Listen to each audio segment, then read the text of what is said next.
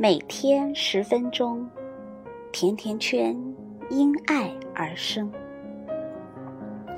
小马过河，马棚里住着一匹老马和一匹小马。有一天，老马对小马说：“你已经长大了，能帮妈妈做点事吗？”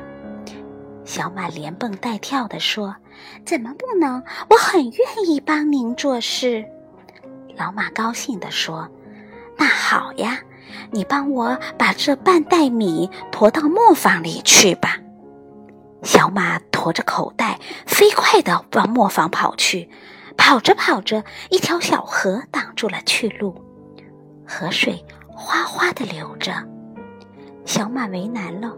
心想：我能不能过去呢？如果妈妈在我的身边，问问她该怎么办，那有多好呀！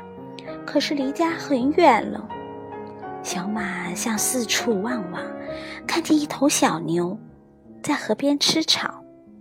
小马哒哒哒的跑了过去，问道：“牛哥哥，牛哥哥，请您告诉我，这条河我能淌过去吗？”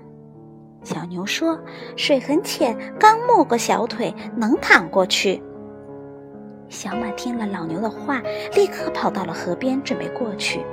突然，从树上跳下一只松鼠，拦住他，大叫：“小马，别过河，别过河，你会被淹死的！”小马吃惊地问：“水很深吗？”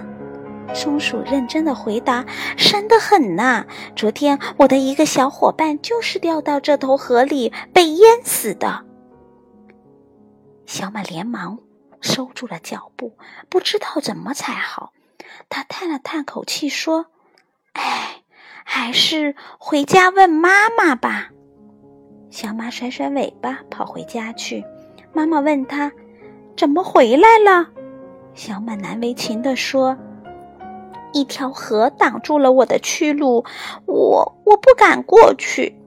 妈妈说：“那条河不是很浅吗？”小马说：“是呀，小牛也这么说。可是松鼠告诉我，河水很深，还淹死过它的伙伴呢。”妈妈说：“那么河水到底是深还是浅呢？你仔细想。”小马低了低头说。没没想过，妈妈亲切的对小马说：“孩子，光听别人说，自己不动脑，不去试试是不行的。河水是深是浅，你去试试不就知道了吗？”小马哒哒哒的跑到河边，刚刚抬起了前腿，松鼠又大叫起来：“怎么你不要命啦？”小马说：“让我试试吧。”他下了河，小心地趟到了对岸。